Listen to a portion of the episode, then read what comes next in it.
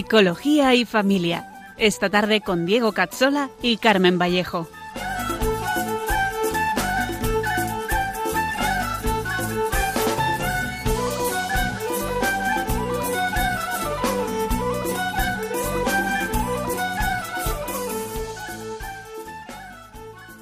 Te dijo ven y aceptaste, atrás quedó lo vivido, te dio una nueva esperanza, todo encontró su sentido y ahora estás Bienvenidos a nuestro programa Psicología y Familia con Diego Cazzola y Carmen Vallejo, un programa para profundizar en la psicología humana, la educación y la familia. Hoy hablaremos de psicología cristiana ¿Qué es? ¿Es necesaria? ¿Hasta qué punto entra Dios en la psicoterapia? En unos segundos empezamos.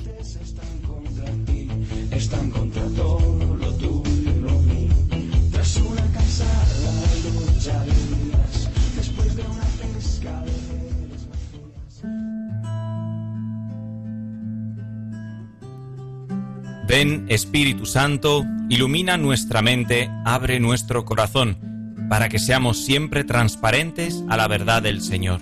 Que la Virgen María, nuestra tierna Madre, nos guíe con firmeza, sabiduría y humildad en el camino del amor verdadero. Por Jesucristo nuestro Señor. Amén.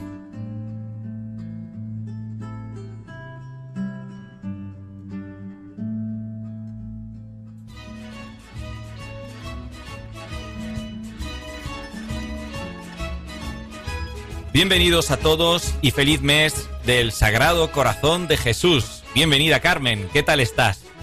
Hola, buenas tardes. Pues bien, estamos bien. Y avanzando en las fases.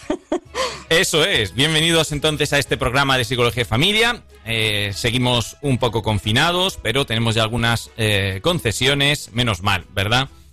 Sí, se va, se agradece, ya se va, se va agradeciendo y se va notando, se va mm. notando.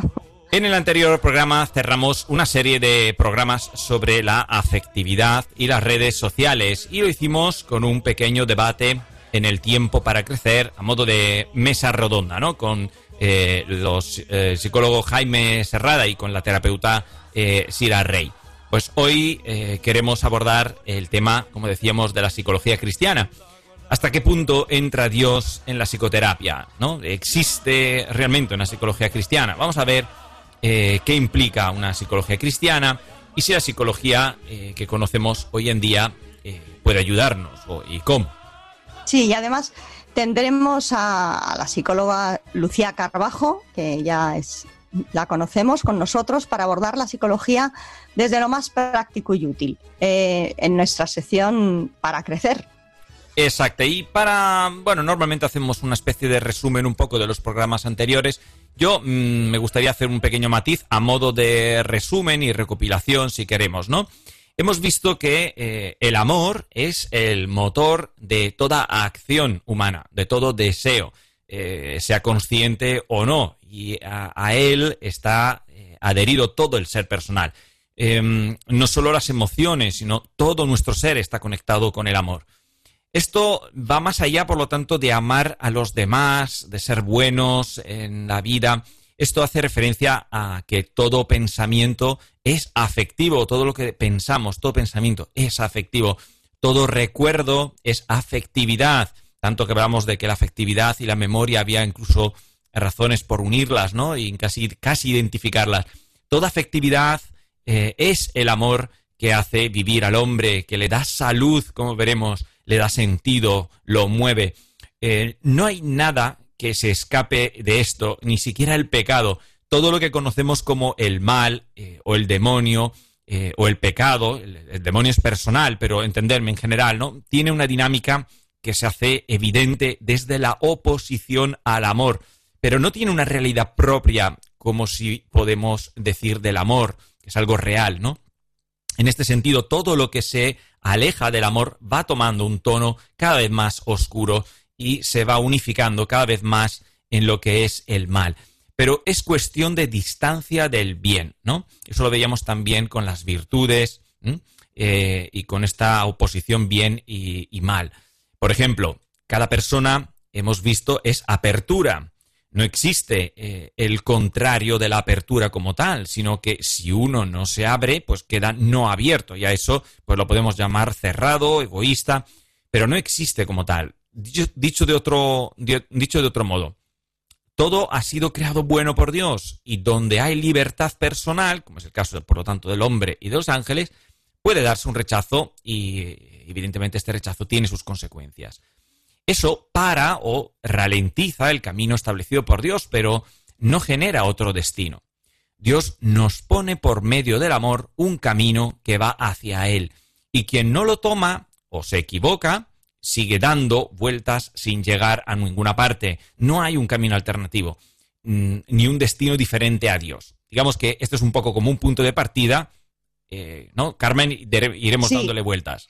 Sí, eh, yo, yo recalcaría, o sea, quedarnos con esa, con esa idea, ¿no? De que, de que toda afectividad es el amor que hace vivir al hombre, ¿no? Entonces, cuando hacemos una elección que nos aleja de ese amor, sobre todo a la hora de, educar a los niños, pues pensar un poquito o, ayudarle al niño a pensar eh, para qué lo hace. O sea, ¿Qué, está viendo de bueno en lo otro? Porque en realidad él lo hace porque lo ve bueno de alguna manera. Entonces, yo creo que la educación tiene que ir ahí en formar muy bien, eh, en conocer el bien. Mm. ¿Mm? Y, bueno, pues todo esto es muy importante porque va a ser como el alma invisible de lo que vamos a tratar hoy. Y a la vez una conclusión que volverá a conectarlo todo. Porque mm, si es cierto que solo hay un destino para todos, mm, la psicología no podrá prescindir de ello. Y no es Pero bueno, muchos no se lo pelean lo suficiente. No, no, no. Pero bueno, antes de continuar, os recordamos que para preguntas y sugerencias podéis escribirnos al correo psicología y familia 2 con número arroba radiomaria.es y también en nuestra página de Facebook eh, www.facebook.com barra psicología y familia 2. Y ahí podéis saber pues, las fechas del programa, el enlace a los podcasts cuando se sube a Internet, referencias de artículos, de nombres, de documentos y mm, sobre todo que nos gusta muchísimo recoger vuestras opiniones y comentarios de los programas. Por supuesto. Y de hecho, hoy vamos a tratar unos temas que se recogen en su mayoría en dos artículos muy interesantes, como veremos, de Zelmira Seligman y del de, eh, doctor Martín Echevarría. Y igual los podemos subir para que los leáis y podáis ver un poco cómo hemos estado desgranando unos temas que son muy interesantes. Antes de ponernos a hablar ya de psicología cristiana y para ser algo rigurosos en, la exposición, tenemos que definir lo que es espiritualidad y lo que es psicología para ser breves ¿eh? y tomando como referencia eh, este magnífico y recomendable trabajo del doctor Martín Echevarría, que decíamos que es titulado Espiritualidad y Psicología, se puede encontrar en Internet. Podemos decir que hay tres tipos de concepciones de espiritualidad. ¿eh? A veces hoy está muy confundido este tema de espiritualidad, vamos a decir. Ah. Hay un primer sentido, que es el sentido cristiano, el que usamos, que es el sentido de espiritualidad real, ¿no? Se opone a animalidad o carnalidad. Está lo carnal y lo espiritual. Eh, espiritual hace referencia a la transformación, en este caso, del ser humano por obra del Espíritu Santo y de sus dones. ¿Mm? Eh, hay un sentido también eh, filosófico, haría referencia a un modo de ser y de conocer que es propio de las sustancias inmateriales. Bueno, pues ahora no vamos a hablar, evidentemente, de este estilo. Y en un último sentido es el jurídico, que hace referencia a los bienes y funciones eclesiásticos y se, podría, se opondría al, término temporalidad, ¿no? los bienes temporales y los bienes espirituales en ese sentido. Sí, hay que decir, sin embargo, que, el primer sentido eh, se ha visto utilizado como, como un cuarto sentido por otras formas de religiosidad y estética, pues como la judía, la islámica e incluso la, llamada espiritualidad oriental. También la New Age el ocultismo. Entonces, digamos que han robado el concepto y se han apropiado de ello. Entonces, los famosos mm, Abraham Maslow, el de la pirámide de Maslow, y Carl Rogers, abordaron, por ejemplo, una versión laica de la experiencia mística o como la de Fizne Paul Bitz, una especie de religiosidad posmoderna de la autoadoración. Eso es, y nosotros nos centraremos evidentemente en la primera acepción y de forma rigurosamente cristiana. Si, eh, hablar de espiritualidad tiene su complejidad, hablar de psicología muchísimo más. Eh, como muchos ya habrán eh, oído, la, palabra psicología deriva de los términos griego psique y logos y hace referencia al discurso sobre el alma.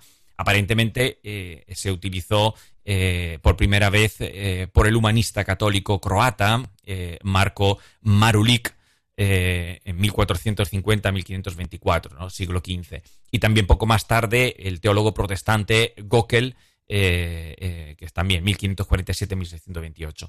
en ambos fue empleada para referirse al estudio filosófico del alma y por lo tanto, si bien era una novedad en cuanto a la terminología, hacía referencia a lo que ya estaba hablando Aristóteles eh, en, su filosofía. Sí, el uso del término se hace pues cada vez más frecuente. En el siglo XVIII, en el que está Christian Wolff, hace la célebre distinción entre psicología racional y psicología empírica. Distinción que no se debe confundir con la otra distinción que se hace posteriormente entre psicología filosófica y psicología experimental. Y es que a partir de ahora, cuando podemos empezar a ver que se forma la primera de las tres patas que configura eh, al psicólogo de hoy en día, porque es eh, en el siglo XIX cuando nace la eh, psicología experimental, ¿no? con el fisiólogo y filósofo Wilhelm Wundt. Eh, que crea el primer laboratorio universitario de psicología experimental en Leibniz, en 1879. Entonces, se inicia así eh, con él eh, una psicología de laboratorio que se hace experimental, es decir, emplea el método experimental de laboratorio. Es una psicología que se, centrará en, lo medible y cuantitativo, en las sensaciones, por lo tanto. Esta evaluación queda prontamente corta, evidentemente, y trata de expandirse también al área cognitiva, a los pensamientos e incluso a lo afectivo. Y luego hay una segunda generación, ¿eh? primero está, digamos, como el método experimental, la ciencia, ¿no?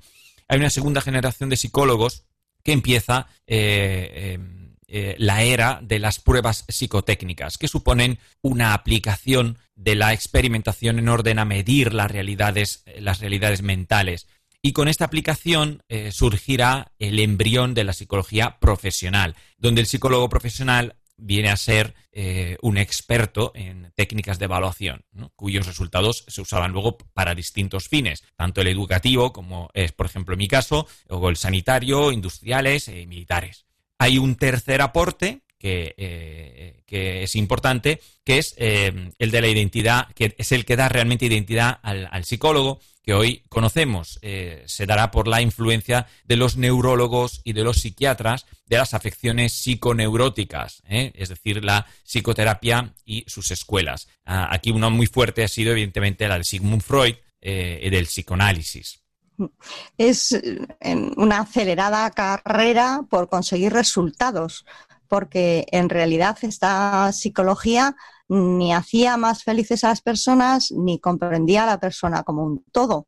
Se buscan entonces nuevas metodologías investigadoras y van apareciendo por contraposición mm, el método clínico y llevando el estudio de la personalidad y del comportamiento mm, social del laboratorio a la calle.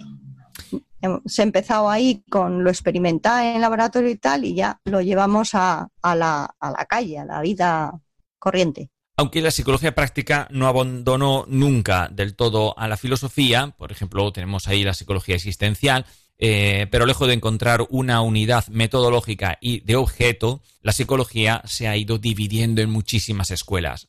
Eh, por este motivo, no es posible establecer realmente una, relación eh, entre la espiritualidad y la psicología, como si se tratara, en este último caso, de una realidad unitaria y precisa. Algunas corrientes tratarán la mente, como la de William James. Eh, para otros será lo importante, como para Bund, la conciencia. Para otros la conducta, el conductismo, que es uno de los más fuertes hoy en día. Para otros será el inconsciente, como lo ha sido para el psicoanálisis y que todavía continúa. Para otros será el sistema, eh, los sistemas humanos, como las escuelas sistémicas, y para otros será la existencia humana, como la psicología existencial, y hay muchas más. Sí, el resultado es que hoy tenemos una psicología que de hecho es materialista. Y si hay algo no material en el hombre, es una propiedad mm, emergente, desconocida, que ha sido rápidamente recogida por las espiritualidades orientales. Muy pocos autores han defendido una inmaterialidad y trascendentalidad del alma y entre estos podemos destacar pues, a Rudolf Allers, a Martín Echevarría, a Zalmira Sileman o a Jean-Claude Lachec. Algunos psicólogos, eh, algunos psicólogos eh, han intentado aportar un enfoque positivo a la psicología, porque había un momento en el que estamos hablando ahora que era muy pesimista todo, sobre todo con el psicoanálisis, que es muy pesimista, eh, como es el caso, por ejemplo, de Martin Seligman, que no tiene que ver con Zalmira Seligman. Otros trataron de estudiar la conducta religiosa, pero utilizando los métodos de la investigación empírica. Otros terminaron estudiando incluso la experiencia mística, eh, pero prescindiendo de la fe. Eh, solo llegaron a, verla como un modo eh, de entrar en contacto con otra región del sí mismo, ¿no? como lo famoso William James o Carl Jung. Incluso Freud se adentró en el terreno de la psicología de la religión y terminó por entender la religión como una formación sustitutiva cuyo mecanismo es el mismo de la formación de las neurosis de las que hablaba, siendo de hecho una especie de neurosis colectiva para él la religión ha habido algunos psicólogos que han conseguido hacer alguna aportación interesante y casi católica, pero no marcaron una línea que ahora sea relevante.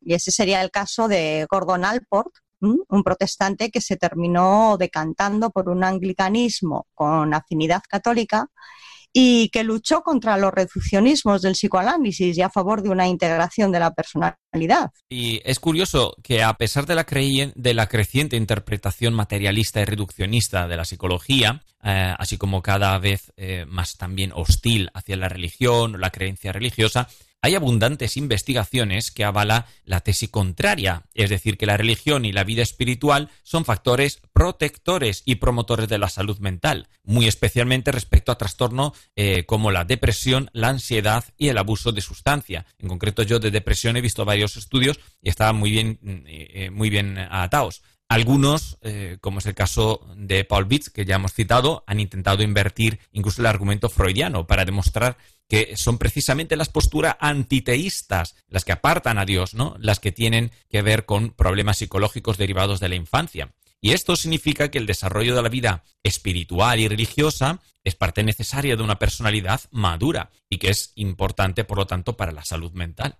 Eh, Rudolf Allers llega a decir que el santo, por estar más allá del egocentrismo, estaría inmunizado contra este tipo de trastornos de la personalidad algo que la psiquiatra Mar Álvarez Segura demostró hace menos de cinco años, correlacionando egocentrismo moral y determinados trastornos de personalidad. Vistos brevemente los puntos claves de la psicología que hoy conocemos y en la que se han formado el 99% de los profesionales de hoy, eh, y podemos resumir que son dos los problemas de fondo. Uno, partir de una antropología atea y dos, partir de una antropología espiritual en cualquiera de sus formas, si queremos, pero sin tener en cuenta la real implicación de Dios para el hombre. Está bien hablar de una capacidad de superar la propia individualidad para llegar a una unidad superior, pero hace falta algo más. Y a eso queremos llegar. Y antes de pasar a lo central de este programa, que es la aportación del cristianismo a la psicología y a debatir en torno a ello, vamos a escuchar unos segundos de eh, una canción en honor al Sagrado Corazón de Jesús, que estamos en su mes, una canción del grupo de alabanza y adoración cristiana.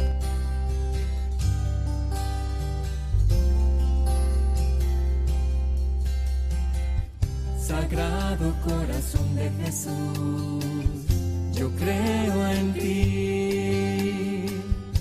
Sagrado Corazón de Jesús. Yo confío en ti. Hoy quiero levantar mi voz para proclamar tus grandezas. decirle al mundo entero de tu amoroso corazón.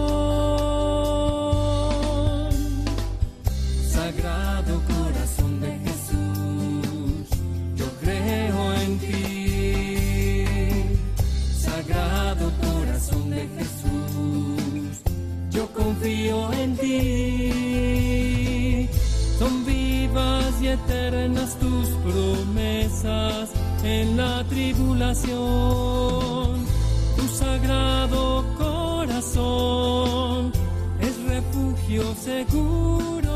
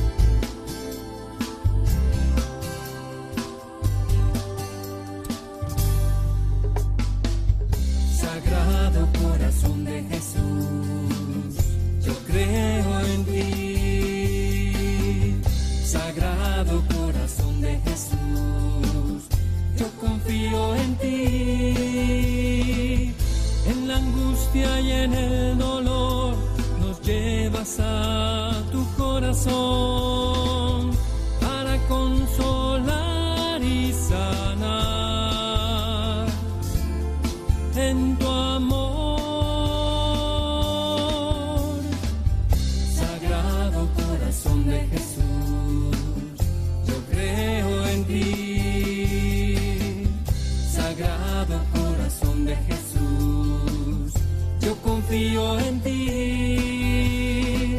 Sagrado Corazón de Jesús. Sagrado Corazón de Jesús, yo creo en ti, yo confío en ti.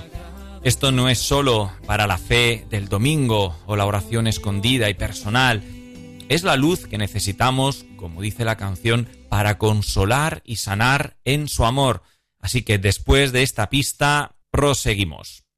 Alguien que puede ayudarnos a iluminar eh, esta gran cuestión del por qué una psicología cristiana, ¿no? Si tiene sentido, eh, y, que aborda un poco el cómo lograrlo, es la que ya hemos eh, citado, la doctora Zelmira Seligman. La doctora Sel- Seligman es, para que la conozcamos un poquín, tengamos alguna referencia, es licenciada en psicología, doctora en filosofía por la Pontificia Universidad Regina Apostolarum de Roma y profesora de pedagogía por la Pontificia Universidad Católica Argentina, Santa María de los Buenos Aires.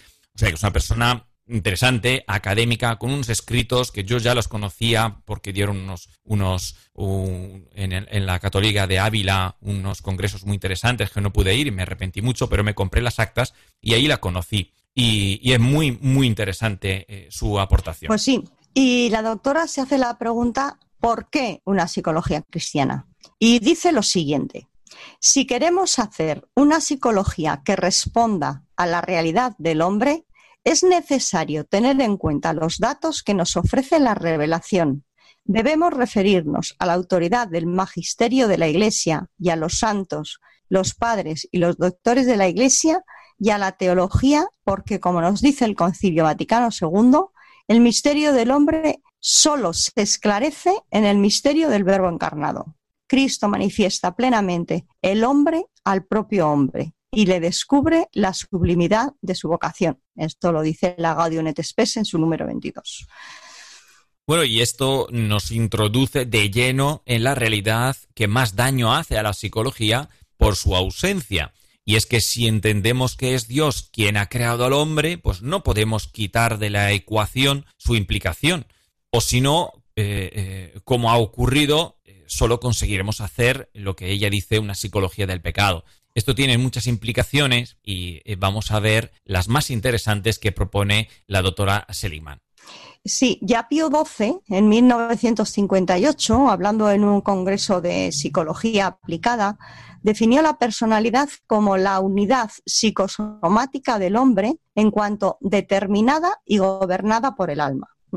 Creo que donde se dice alma podemos entender sobre todo desde la dimensión no material del hombre, que incluye todo su espíritu que hemos hablado la parte más veces que hemos estado hablando, claro. de, de esto, ¿no?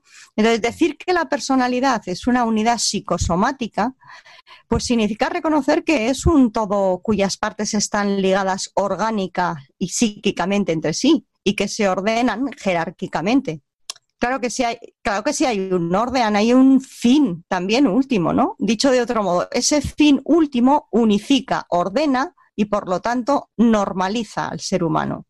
Y hombre, si el fin eh, del ser humano es Dios, pues esto evidentemente lo cambia todo en psicología porque las consecuencias del pecado se enlazarían directamente con la patología psíquica y la sanación dependería de una reunión a Dios eh, eh, inevitablemente. Necesitamos ese reencuentro. Es fácil constatar que hoy mismo la psicología está tratando de entender un hombre desintegrado, eh, cuyas partes eh, buscan cada una sus propios fines. Digamos que los diferentes engranajes físicos y mentales, como no están unificados, pues ya no apuntan a su único fin y se pierden detrás eh, de fines falsos o por lo menos muy limitados. Por eso el hombre tiene una gran sed de verdad, de plenitud, de estar bien, quiere sentirse satisfecho con lo que hace y con lo que es, pero tiene un anhelo que no se encuentra respuesta y que literalmente le enferma. Por poner un ejemplo, la inteligencia está pensada eh, para buscar, y esto lo hemos visto cuando hemos tratado el tema de la inteligencia, las cosas divinas, pero en la naturaleza caída, como está caída por el pecado, busca las cosas creadas y, si, y se eh, hiperdivide o se multiplica con cada cosa que espera comprender. Pero claro, no puede porque no tiene la gracia, que ya la veremos más adelante. Sí, por ejemplo, Pierre Janet, en su obra de 1925, De la angustia al éxtasis, después de atender durante 22 años a una paciente que presentaba varios fenómenos presuntamente místicos, entre ellos el de la estigmatización, concluyó tan tranquilamente que era un tipo que peculiar de histeria. Claro, pues un, tipo de histeria, pues no, pues no se ha enterado. Pues ya decía Jesús que sin él no podemos hacer nada. Y sabemos que toda verdad viene del Espíritu Santo. Así que complicado pedirle a un psicólogo que entienda el problema de otra persona sin abrirse a su realidad completa.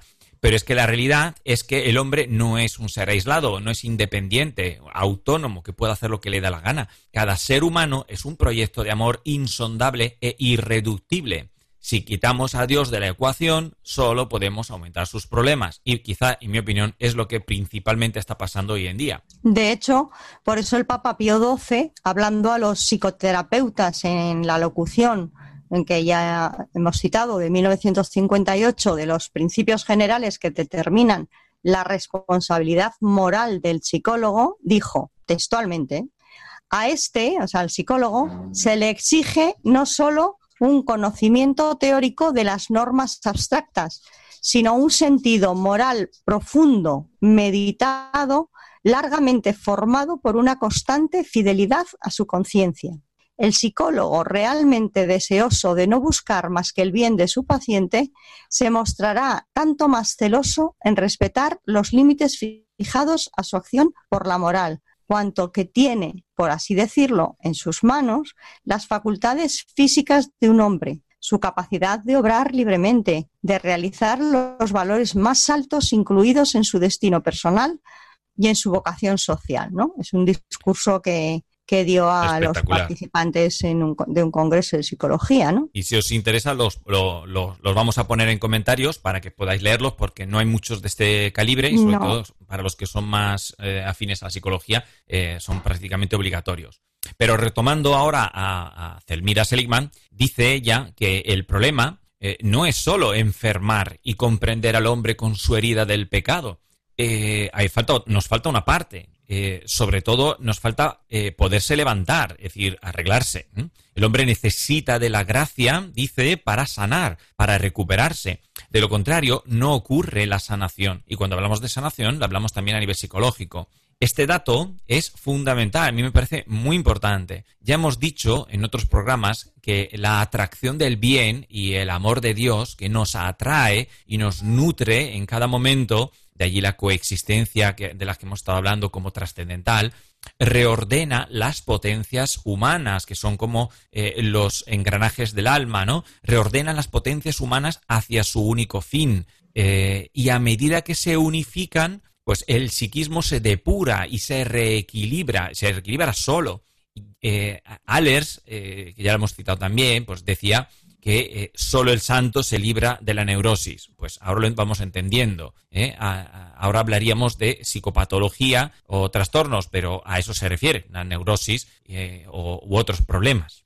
Sí, se, mira con, sostiene que el problema es que la psicología de hoy no contempla en absoluto el verdadero cambio interior. Por eso no entiende el sufrimiento ni le da algún valor, no entiende que el cambio no es mérito del psicólogo, sino una cuestión de conversión y de ascesis de la persona que se abre a Dios y que va desde lo alto hacia lo bajo, es decir, desde las creencias a las inclinaciones y, finalmente a las consecuencias físicas. Y tampoco atiende, por lo tanto, a la importancia de una vida en estado de gracia para sanar. Y Añadimos materia. Otro dato muy interesante al contemplar eh, para la eh, actividad del psicólogo, que recuerda la doctora argentina, es que la vuelta al pecado después de haber recibido ya la gracia, por el bautismo o por la penitencia, genera un profundo y mayor desorden psíquico. Esto es así porque al pecado que ya hemos cometido se le añade la ingratitud. No es lo mismo, ¿no? El que, el que, el que lo sabía todo y peca.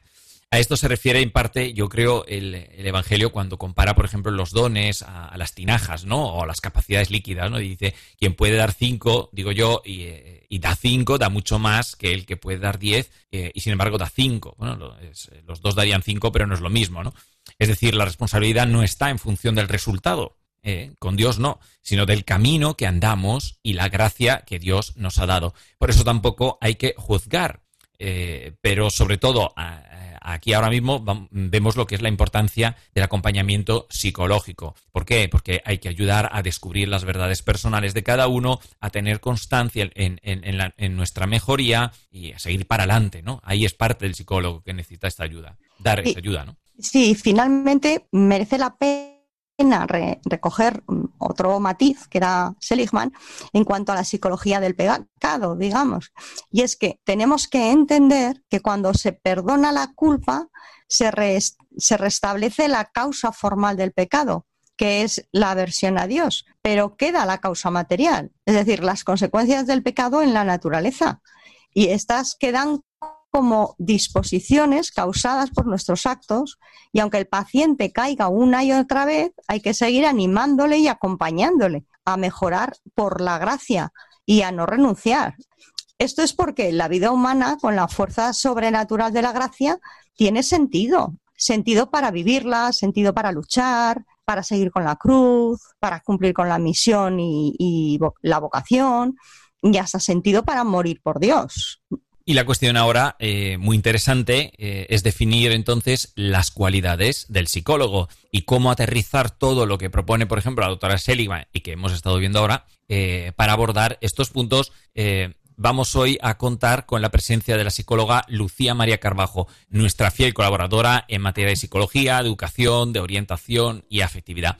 en unos segundos, pero antes de pasar a nuestra sección, hay que recordar a nuestros oyentes eh, cómo escribimos, eh, cómo escribirnos y cómo seguirnos, Carmen. Claro, para preguntas y sugerencias os recordamos que podéis escribirnos al correo psicología y familia 2 con número arroba radiomaria.es y para consultar nuestra página en Facebook www.facebook.com barra psicología y familia 2.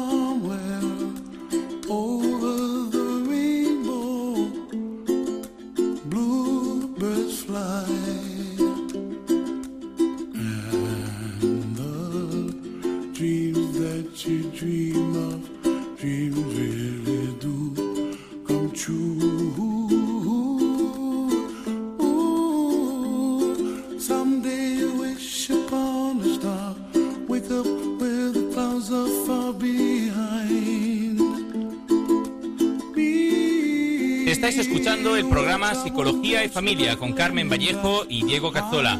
Empezamos la segunda parte de nuestro programa Secciones para Crecer. Hoy con la intervención de la psicóloga Lucía María Carbajo. Muy buenas tardes, Lucía. Buenas tardes, Lucía. Buenas tardes, Carmen. Buenas tardes, Diego. Aunque eres del equipo y casi de la familia, vamos a presentarte como es debido. Lucía, eh, Lucía Carbajo es psicóloga y orientadora del Colegio Juan Pablo II, habiendo trabajado también como psicóloga en un centro de discapacitados psíquicos.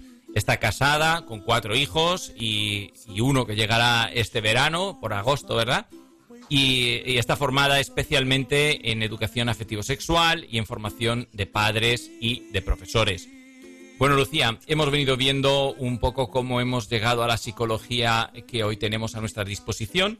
También hemos visto que la psicología no se puede desligar de la fe y de la llamada que eh, el hombre tiene inscrita en su corazón, en su ser, y hemos recogido algunas ideas de la doctora Seligman eh, que nos parecían eh, muy interesantes.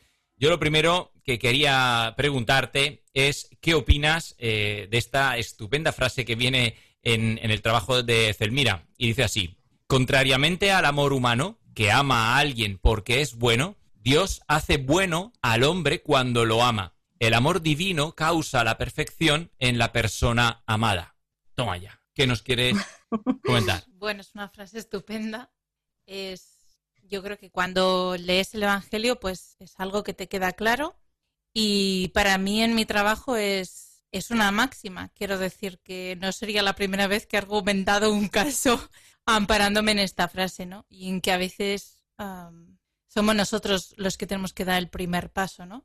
Eh, yo lo digo de cara al colegio, ¿no? En el que a veces ah, cuesta un poco, pero hay alumnos que mejoran porque los queremos, los acogemos, les echamos una mano, aunque parezca que no lo merezcan, ¿no? Que esto a veces cuesta un poco, en el cole por lo menos, que, los demás lo entiendan, los demás profesionales, ¿no? Pero, pero es que se ven los frutos, o sea, esto es real, es real. Yo lo constato en mi profesión, vamos. Y eh, si necesitamos un psicólogo y queremos eh, que haga más bien que mal, eh, necesitaríamos también saber cómo elegirlo, ¿no? Y reconocer eh, el que es bueno. Así que, pues la, la pregunta iría ahora un poco a que nos digas cómo podríamos, según tú, saber que un psicólogo, dentro de que no podrá usar, como hemos dicho, una psicología realmente cristiana a nivel técnico, ¿no? Porque no existe, eh, es suficientemente válido para trabajar con nuestro hijo. ¿Cómo, cómo lo podemos saber? Vale. Eh, yo aquí querría separar, porque cuando hablamos de nuestro hijo, aquí hay varias posibilidades, ¿no? Una es un menor de edad o un- una persona con una discapacidad, ¿no? Que está a nuestro cargo sí o sí, como padres. Y luego están los hijos adultos.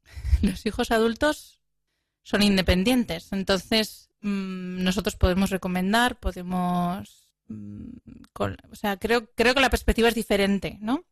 Entonces, am, pensando sobre todo en el caso de personas que están a nuestro cargo y que dependen de nosotros, son dependientes por edad o por, por, características personales de- del hijo, ¿no?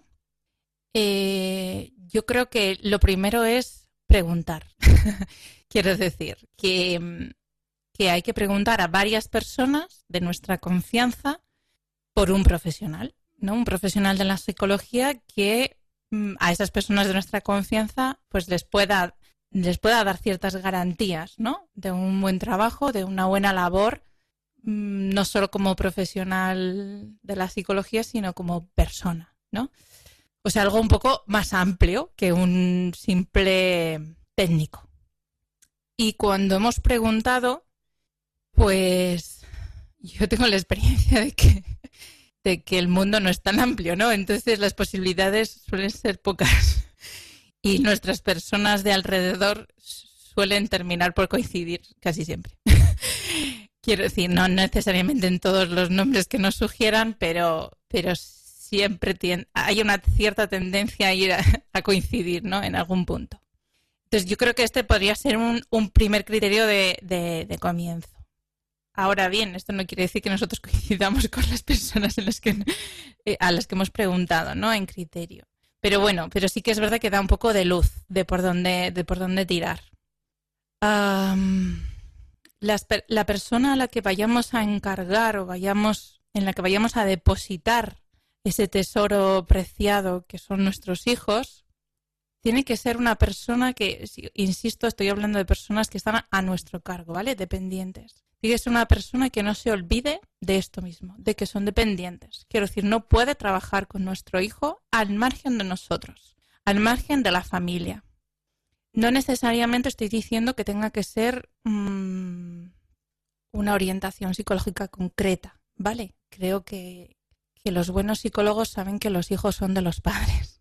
Entonces, eh, independientemente de las técnicas que vayan a utilizar, eh, no, esto, esto debe estar ahí. Yo he visto trabajar a bastantes psicólogos y, y- y al final te das cuenta de que lo que verdaderamente funciona es cuando incorporan a los padres, les mantienen al tanto, trabajan con ellos y también según las características que la familia mm, plantea, ¿no?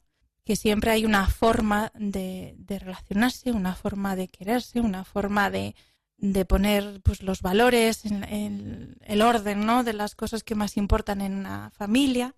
Y no tiene por qué ser ni mejor ni peor, ¿verdad? Pero, pero que creo que hay que jugar con esas cartas y un buen psicólogo lo sabe. Em, así que, aparte de eso, ¿no? De las recomendaciones que nos puedan hacer, de que tiene que ser una persona que cuente con nosotros, que no nos deje al margen. Esto mm, más necesario aún porque yo creo que ahí es donde los psicólogos a veces podemos patinar con los adolescentes o esa primera juventud, ¿no? Antes de la, de la mayoría de edad, digámoslo así. Em, porque siguen siendo nuestros hijos, ¿no? Y, y siguen bajo nuestro cuidado y se sigue haciendo falta esa coordinación.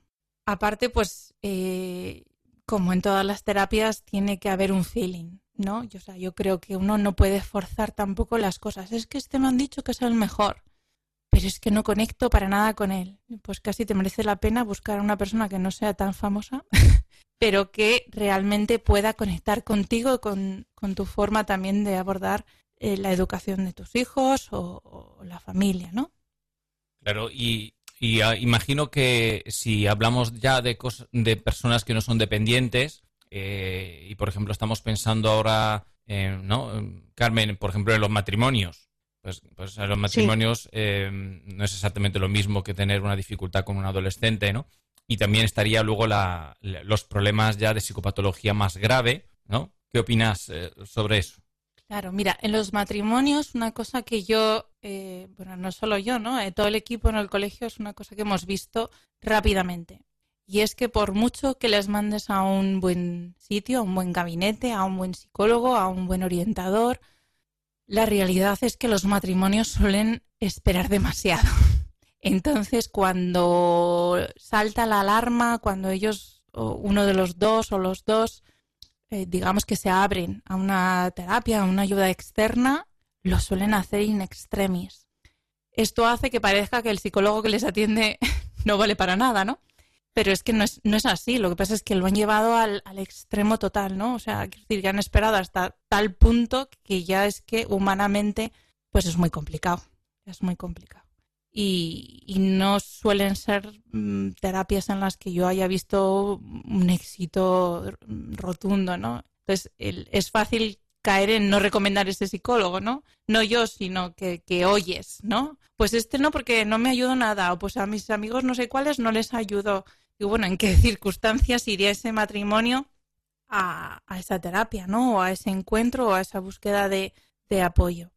Eh, entonces yo aquí recomendaría a los matrimonios, o sea, no dejarse ir hasta el final, ¿no? Hasta que ya no puedo más. Es verdad y es, y, y es bueno un cierto sentido del pudor, ¿no? De la intimidad del matrimonio, de salvaguardar un poco esto, ¿no? El no ir por ahí pregonando que tengo problemas o que tengo una dificultad, intentar resolverlas juntos. Pero creo que también hay que ser sincero cuando mm, te vas dando cuenta eh, de que la cosa no está funcionando. Porque luego hay muchos factores que no colaboran.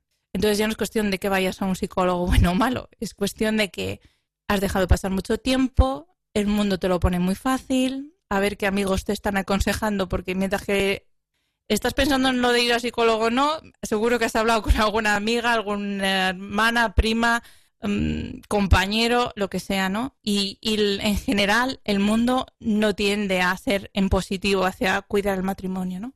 Entonces, si vas a pedir ayuda, pídela desde el principio bien. Y bien significa a alguien que vaya a remar en el mismo sentido que tú. Es decir, que lo primero pueda ser intentar rescatar el matrimonio. Yo creo que este es el, criterio para elegir a alguien con quien contar. Pues eh, hay un, no sé, igual vamos eh, de tiempo un poco justos, pero sí que me gustaría hacerte una, una última pregunta y, es el, tema de la Virgen María. Hasta ahora no la hemos metido en ninguna parte, pero la sanación viene de Dios, de acuerdo, y el psicólogo media. Pero ¿en qué crees que puede ayudar el papel de la Virgen María en el ámbito de la psicología terapéutica? Pues mira, como en todo, María es intercesora, abogada, es corredentora. Entonces, eh, ella es mm, esa mano a la que nos podemos agarrar, ¿no? Y mm, ojalá que nos agarremos. Mm, yo creo que, María es, esencial, ¿no? Quiero decir, el esencial es Cristo, es Dios, ¿no? Pero, pero es que María ayuda mucho. Entonces, al que pueda, pues que se agarra su mano, porque es que es el camino más rápido y más fácil. María interviene como madre y, interviene con, un poder que excede el de cualquier psicólogo, ¿no? Entonces, porque interviene a largo plazo y para la vida eterna, que es más importante que cualquier bienestar psicológico en esta vida. Mm, yo no sería la primera vez que, recurro a la, a la, Virgen en mi labor profesional. Nosotros en el, vamos, yo soy consciente de, recuerdo perfectamente algún caso complicado que humanamente pues estábamos haciendo todo lo que se podía hacer o que consideramos que se podía hacer o éramos capaces de hacer, porque al fin y al cabo tenemos limitaciones. Entonces, sin dejar de dar todo lo posible, lo humanamente posible, nos juntamos varios profesionales implicados del equipo, ¿no? Y estuvimos pues rezando mm, rosario diario o una oración cada uno un poco con libertad, ¿no? Por este caso, por esta en concreto el que más recuerdo, más reciente, es una alumna, ¿no? Un adolescente. Y varios dijimos, venga, vamos a hacer esto, esto y esto y esto. Y aparte, vamos a rezar todos los días por ella, ¿no? Eh, recuerdo también otro caso en el que, pues, era un niño más pequeño, era, pues, pequeño, adoptado, y, y, tenía, pues, muchos problemas de conducta. Y recuerdo perfectamente que la familia era creyente y yo les dije, bueno, una de las cosas que podemos intentar, aparte de todas las demás, es que le consagréis a la Virgen y se lo ofrezcáis a ella, que es un gesto que muchos cristianos hacemos en el bautizo, pero que, en el caso de este niño, pues no se sabía, ¿no? ¿Qué había pasado con él? Entonces, pues, pues era un paso más. Eh, entonces forma parte, ¿no? De lo que podemos hacer, acudir a ella. Bueno, pues eh, eh, resumiendo, hay por un lado la parte de poner a María, ¿no? Desde la oración por parte del profesional, y esa creo que muchísimos psicólogos hoy en día son cristianos que rezan por sus pacientes, evidentemente, pero que hay que entenderla, y eso es lo que me gustaría dejar marcar, eh, eh, dejar marcado y que es parte del proceso terapéutico, no solamente que yo rece por el paciente, sino que el paciente de alguna manera se abra a Dios y por lo tanto eh, la consagración a María es un paso que ayuda, ¿vale? Para conseguir la salud mental o para conseguir simplemente una buena educación. Evidentemente digo yo, no tenemos más tiempo, pero podríamos eh, meter más temas eh, para analizar, ¿no? Como que, eh, que sea una persona equilibrada, evidentemente, que, el, coste de posesión no sea de 500 euros, porque, bueno, pues eso son cosas que también aportan sentido común. Si él no se define cristiano, pues ya empezamos mal, por ejemplo. Que sepa escuchar, que te sientas atendido como persona, que esté en un bien ambiente, que te sientas cómodo con, con esa persona, ¿no? Incluidos, y en el, como dice Lucia, en el caso de los padres, eh, y bueno, y de alguna manera también eh, comprobar algunas, eh, algunas referencias, ¿no? Como cita, como habla, que si, si es capaz de meter a Dios, sobre todo si ya estamos en un orden cristiano, ¿no? Que es de lo que se trata. Bueno, pues, Carmen, no has hecho ninguna pregunta hoy, ¿no? Nada, no, estoy, pero es que estoy totalmente de acuerdo. Yo, lo mismo que dice Lucía, o sea, lo de rezar por los casos, por los niños, por las familias, es que te. Vamos. es psicología. es que lo hacen es ellos. psicología. Lo hacen ellos. Yo creo que si dejamos Sí, este sí. apunte y decimos no es psicología solamente la parte que hemos visto heredada de la parte experimental, no sé, que es psicología también eso. Sí, la sí. técnica, no. A También veces es parece que no es psicología porque hablas de Dios. No, eso es, en nuestra opinión, en mi opinión, es, eh, eso no es por donde tenemos que ir, ¿no? Bueno, pues Lucía, pues muchísimas gracias por tu esfuerzo, por tus eh, luces, ¿no? Por, te deseamos evidentemente lo mejor para que nazca bien la pequeña Ana, ¿eh? Y eh, esperamos volverte a escuchar eh, en otro momento. Gracias a vosotros. Gracias, Lucía. Bueno, hoy tampoco abriremos los micrófonos, evidentemente, eh, ya lo hemos dedicado un montón de tiempo eh, a, estas secciones y eh, como no estamos en los estudios se hace más complicado. Pero, pero esperemos que haya valido la pena. Abrazo tu amor que no entiendo. Sé que sanaré a su tiempo. Bendito seas, Señor, en tus brazos dormiré. Descanso en ti, descanso en ti, descanso en ti descanso en ti.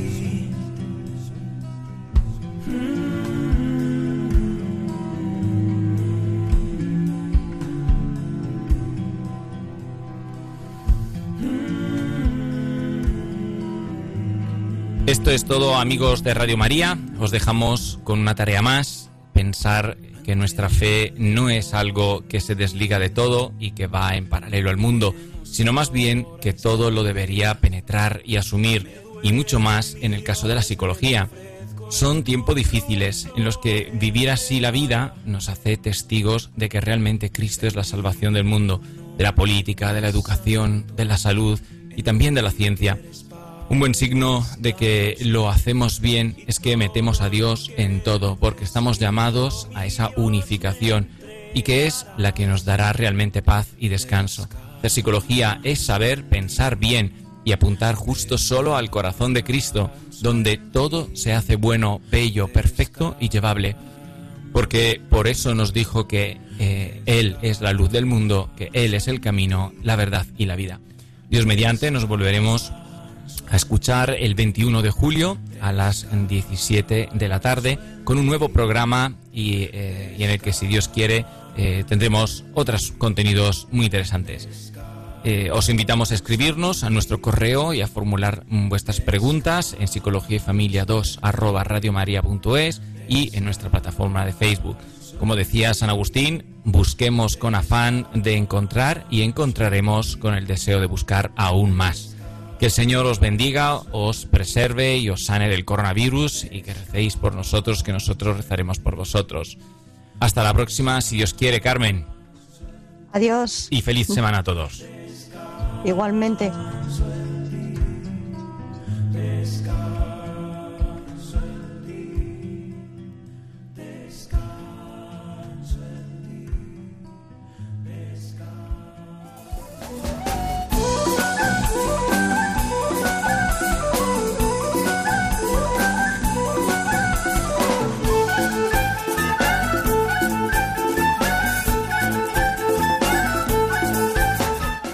Han escuchado Psicología y Familia, esta tarde con Diego Cazzola y Carmen Vallejo.